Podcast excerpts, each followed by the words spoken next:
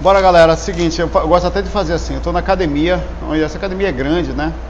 Na verdade eu só tenho condições de estar aqui porque a, a empresa paga metade aqui, tá? Só um minutinho, caro pra caralho. É, e vou continuar o FAC daqui. Eu malhei menos, eu já mandei fazer o almoço ali, que eu faço um planozinho que eu pago bem mais barato. E vou fazer o FAC aqui. Eu acho legal essas coisas, porque você vê que qualquer lugar, por exemplo, a, a galera aqui, ninguém sabe muito dessas coisas. De vez em quando um cara me conhece aqui, assim, uma pessoa vê um vídeo meu sem querer, ou pergunta para mim alguma coisa assim sobre, acabo saindo no assunto, mas é muito difícil, eu faço, você faz bastante amizade, né? É muito difícil, eu não toco no assunto e tal. Aí eu estou fazendo aqui, pode uma hora dessa eu vou até dar uma andada, assim, mas não gosto, eu vim para um lugar mais quietinho aqui, é, é para poder fazer essa gravação sem, sem interferência, beleza?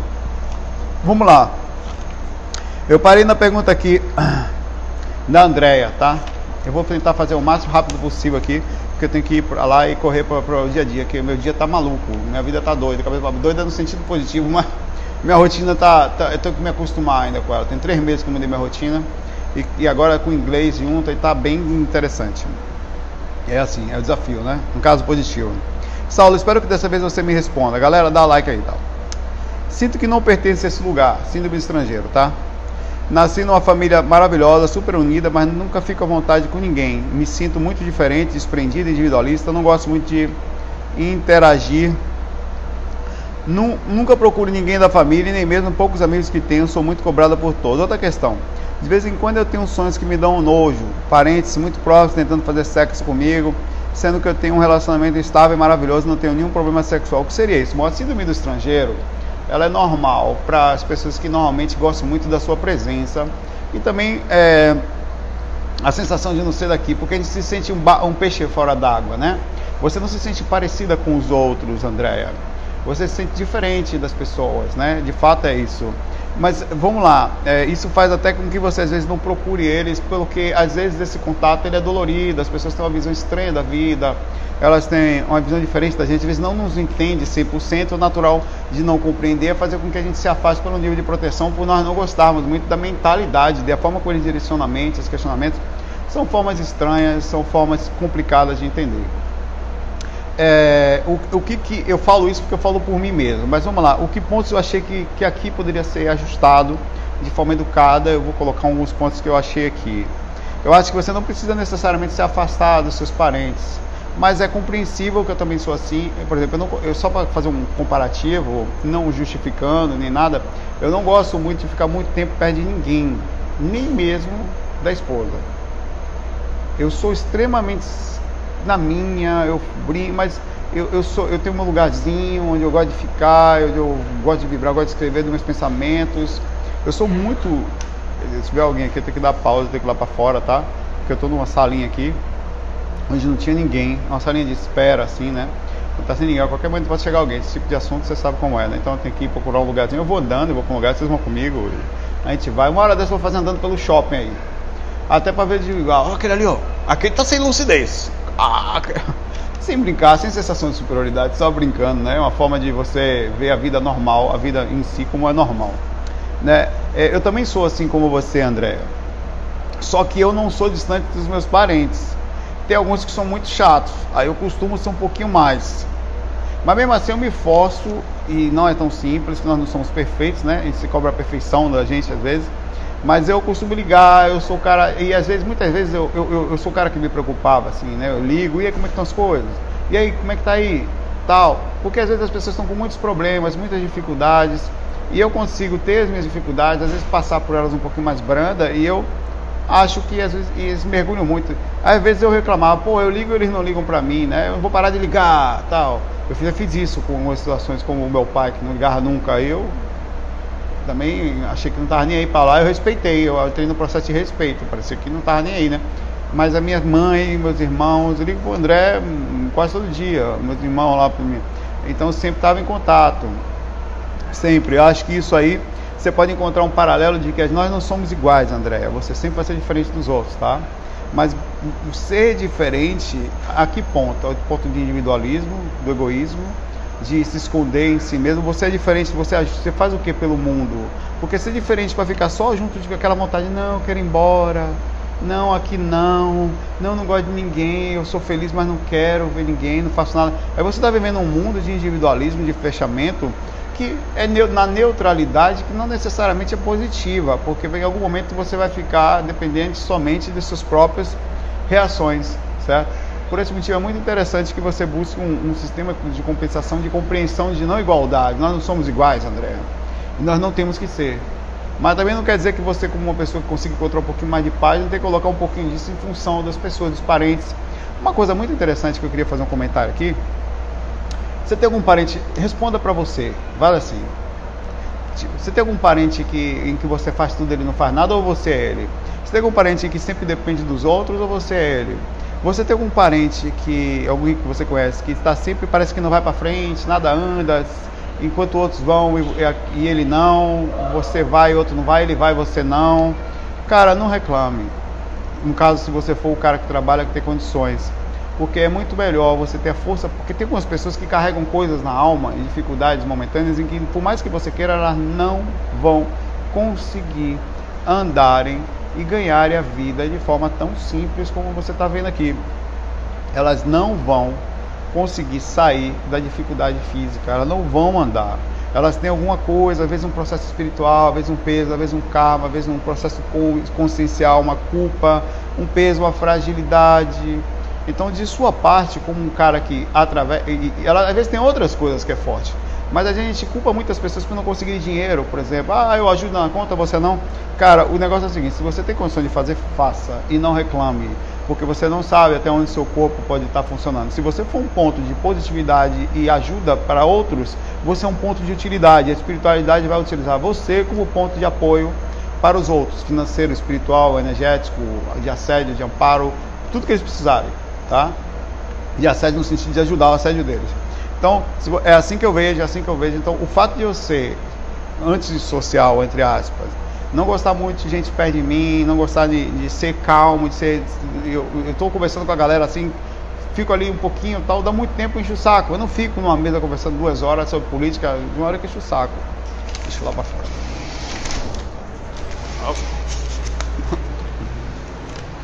Opa. Pera aí. Pera aí que eu vou ajeitar. Pronto. Chegou gente aí. Chegou quer andar comigo aí. Vamos lá. Normal, normal. Tava esperando, tava preparado internamente para isso. Opa, eu não caí dentro da piscina, animal. Tudo bom? Agora tudo de branco comigo. Eu não fico, vou ficar ali no fundo, tá? A galera fica me olhando. Eu não fico muito tempo é, de, de, de, reclamação, apesar de ser extremamente seletivo. Fico pro cantinho dali para ninguém ficar ouvindo minha conversa. Eu não fico muito tempo é, perto de ninguém, cara de ninguém, mas pode ser quem for. Tiver Jesus na mesa, a não ser que o bate-papo seja assim, super espiritual, aí eu vou ficar. Mas o meu geral, deixa eu ver se acha um cantinho ali, bem curtinho assim. Vou curtindo aí a piscininha aí. Esse seria o meu normal, né? De, de, de, de ser. Então não culpe os outros por isso. André, eu vou pular a sua pergunta aqui, tá? Eu vou pra ir pra uma outra aqui. Deixa eu virar pra cá. É bom que vocês ficam vendo alguma coisa, eu não fico só vendo a minha cara feia, tá? É um faca um pouquinho diferente, aí vai ser bom. Faz em todo lado, porque o mundo não é assim. Eu me escondo nos carros agora, por exemplo, eu estou fazendo o que posso aqui. Estou escondendo, eu acabei de fugir de uma pessoa ali, André. Então não, não lhe julgo porque eu sou assim também, mas eu, eu não deixo de fazer o bem onde quer que seja aqui, por exemplo. Mais que esteja, eu estou fazendo o meu melhor aqui. Um abraço para você, André. A Lilian pergunta, Tário, eu tenho essa síndrome de estrangeiro. Ah, quem na verdade a Andréia falou uma pergunta de Andréia. A, a, segunda pergunta é sua, André, me perdoe, vou tentar ser rápido aqui. A pergunta da Andréia e, e, da Lilian é muito parecida. Servem para vocês duas, tá? A síndrome do estrangeiro. Por isso que eu deixei elas juntas aqui. Na hora que eu fui fazer a seleção, eu me esqueci, mas agora estou lembrado aqui, tá?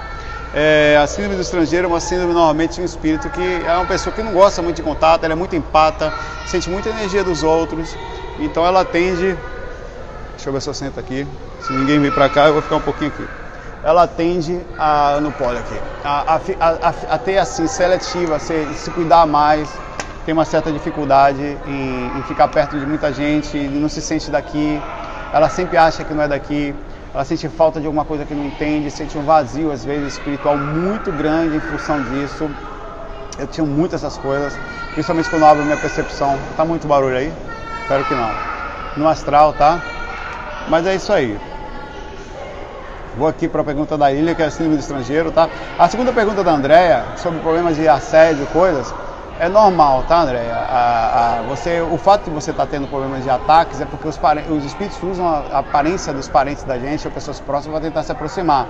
Como eles usam aparência, eles se aproximam de você e com isso tem a relação porque você deixou se aproximar. A tendência é que quanto mais lúcido você fica, mais você vê assédio sexual no astral, porque é o que está acontecendo o tempo todo. Então o que você tem que fazer é tentar manter a lucidez para tentar se proteger. Com a lucidez você vai conseguir não permitir que ninguém. Por que você acha que eu não deixo ninguém mais se aproximar de mim no astral? Ninguém se aproxima, cara. Não deixo não, velho.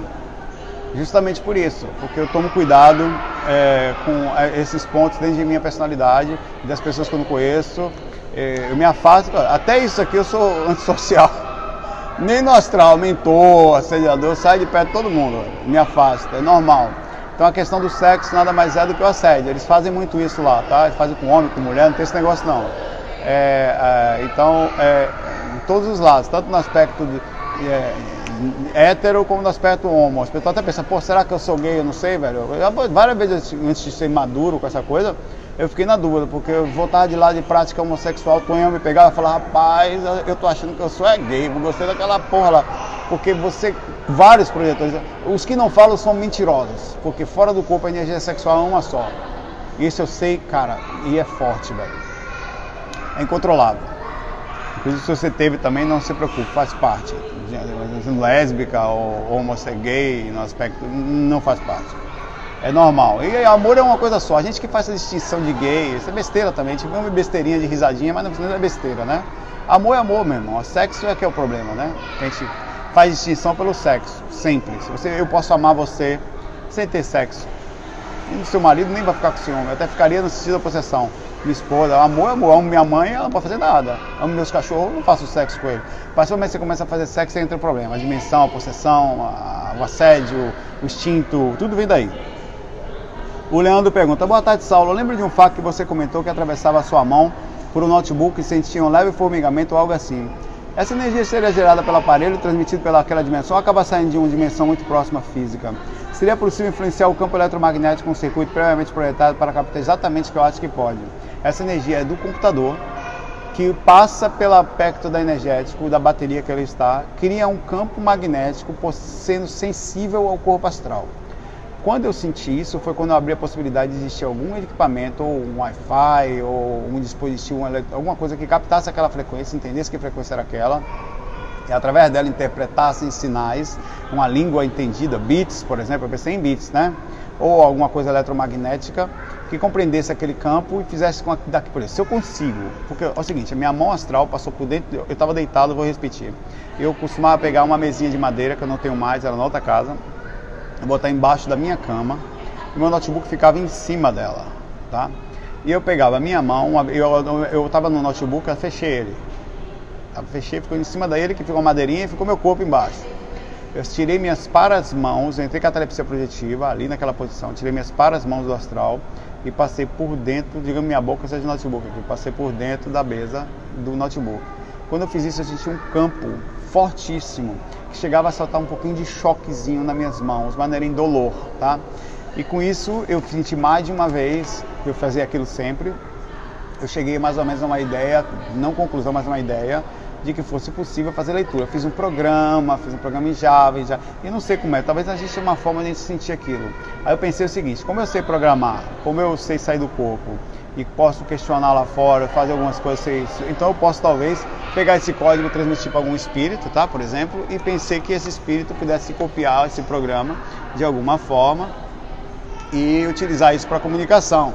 Aí eu imaginei que se, se é, então acho que é daí que vem a transcomunicação eu acho que a capacidade, é, quando a gente entender o eletromagnetismo, entender ele de uma forma matemática, em que tipo de informação está sendo passada ali, que tipo de frequência é aquela e como fazer para que, porque são, são muitas, né? Que frequência é específica aquela ali que chega no meu campo astral energético, no corpo astral sentiu a minha, quer dizer, quem sentiu foi a minha energia, que chegava ao astral. A gente poderia fazer com que um espírito lá de lá, criando mais ou menos o mesmo sentido, passasse pelo mesmo ponto e fizesse a comunicação entre a gente aqui. Vamos pensar nisso? Postem ideias aí. Saulo, que sabe fazer um dispositivo com eletrodo, que tal, que passa assim, e a campo. Eu pensei na época em fazer um programa em Java e fiz. É, fiz um protocolo de rede, deixei aberto a rede, entrava numa rede específica de Wi-Fi da, da, do meu roteador e disponibilizei o código, deixei o código assim aberto no computador do lado, ficava aberto. É, eu só desligava o monitor, porque achava que aquela energia podia interferir do monitor ligado, né? Mas deixava aberto o código ali, ele pegava no monitor só a forma de imagem, ele não ia pegar o que estava no monitor, né? Eu pensei, né? Eu podia até ter feito impressão e deixado o código ali, não era tão grande, dava umas três páginas dessa no máximo, assim, umas classes de Java de como que abria conexão, outra aqui, tinha umas besteirinhas. Nada sério. Eu imaginei que aquilo poderia, alguém poderia jogar um som, eu liguei inclusive um, um, um wavezinho do próprio Windows ali. Peguei um wave do Windows e coloquei ali na, na que se alguém falasse comigo, fizesse um barulho, deixei a caixinha de som lá, na verdade nunca tocou, velho, mas não, é porque eu não perdi a esperança, eu só parei de tentar. Vamos continuar? Quem sabe? O Max TV fala aqui, Saulo, você já participou de algum funeral no astral? Se possível, algum acontecimento lá? Se puder, me explica alguma coisa que não faz sentido. Nunca vi, quer dizer, não me lembro. Eu me lembro uma vez que eu estive num tipo de funeral, tá? Que parecia eu estar vendo uma pessoa sendo enterrada, mas eu não sei se aquilo foi eu vendo a simulação de um espírito vendo o seu próprio enterro. Por isso, minha lucidez não estava muito boa. É, se puder, me explica alguma coisa porque não faz sentido. Claro que faz sentido. Acompanhar o seu próprio funeral pode ser uma parte muito interessante para que não venha ninguém para casa. Muito interessante de você, é, no processo de desencarne, tem um processo de abertura. Tem um pessoal ali vindo para casa. Ah, longe. No processo de abertura consciencial. Então pode sim fazer muito sentido no desencarne que você um, num processo de despedimento que você vá a uma cerimônia que é feita para você, uma despedida física. Enquanto você é recebido por vários parentes lá, partindo do princípio que você não foi para um brau nem nada, né? Você, tá, você é recebido, você também é, é, tem uma despedida grande aqui, assim como tem aqui, tem uma, a verdade lá ainda é maior, depende das criaturas, pode ser incomensurável, assim como faz fila aqui, pode fazer lá. Né? Então faz sentido sim, funeral, assistir o próprio funeral, como acontece, você provavelmente vai assistir seu próprio funeral, tá, Max? Aham. Uhum. Abraço. E para terminar aqui, o Mike Alessandro. Saulo, boa tarde.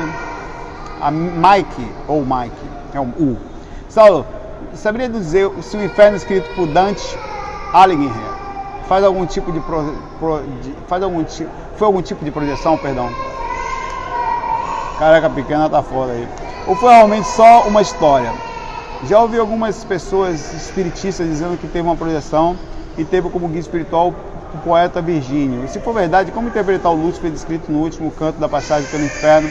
Caso você já tenha lido, claro, eu não li, mas eu já, já, já folhei o livro com essa história, né? Assim, comente sobre sua visão acerca da Divina Comédia, não conheço também. Um clássico que indico para todos lerem. É bom, vou ler. A Divina Comédia eu acho que já fui indicado esse livro, acho que tem em casa até. Não, não tem mais. Se tenta nas caixas, eu tinha na outra casa. É, mas o inferno que ele fala aqui, ele mostra as divisões, os acessos aos demônios, é, os, os, mais de 30, acho que eram mais de 30, né? Tipos diferentes, eram mais, eram muitos, cara de inferno que ele viu. E se vai, ainda que a gente não entre no livro propriamente dito, a base si, por isso que eu ia ler, porque eu queria fazer um paralelo com os umbrais ou com os vales. Isso fazia muito sentido no. no a menina está querendo ir embora. Ah, não tem pão de ir aqui. Aguenta aí o barulho do umbral aí, irmão. Né? Isso faz muito sentido no aspecto.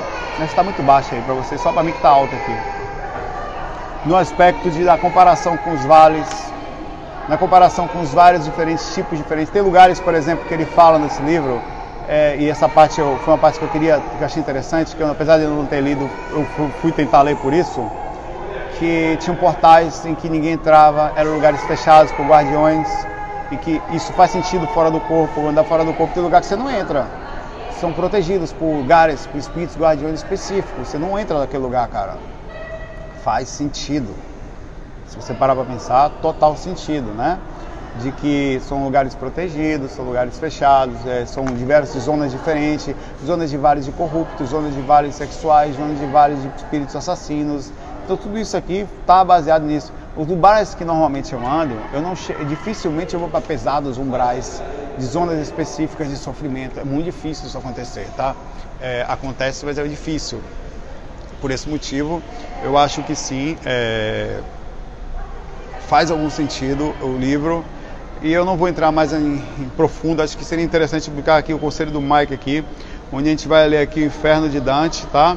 E o, e o, o, o livro A Divina Comédia. Fica aqui indicações para mim, para todo mundo. Muito obrigado, Mike, pela indicação para todos nós aí. E deixem mais comentários sobre isso aí para que a gente possa fazer. Eu vou parar aqui o FAQ, porque eu preciso seguir aí 20 minutinhos. Fiz o meu melhor aqui hoje, foram dois. Desculpa aí pela mudança aqui de ambiente, mas eu acho que é até legal, né? Se você parar para pensar, é uma mudança de. Eu, não, eu fazia natação, parei, fazia aqui, porque ficava com a roupa toda molhada dentro da mochila e eu não tirava, eu não tirava no outro dia, tava um fedor horroroso. Então eu falei, não, velho, ficar só na academia ali. Mas eu corro bastante, corro 10 minutos todo dia, então de boa na lagoa ou na piscinoa. Galera, abraço para vocês. Não deixem perguntas nesse vídeo. Resumindo, respondendo, repetindo. Não vou pegar perguntas desse faco, vou pegar do outro para amanhã. FOI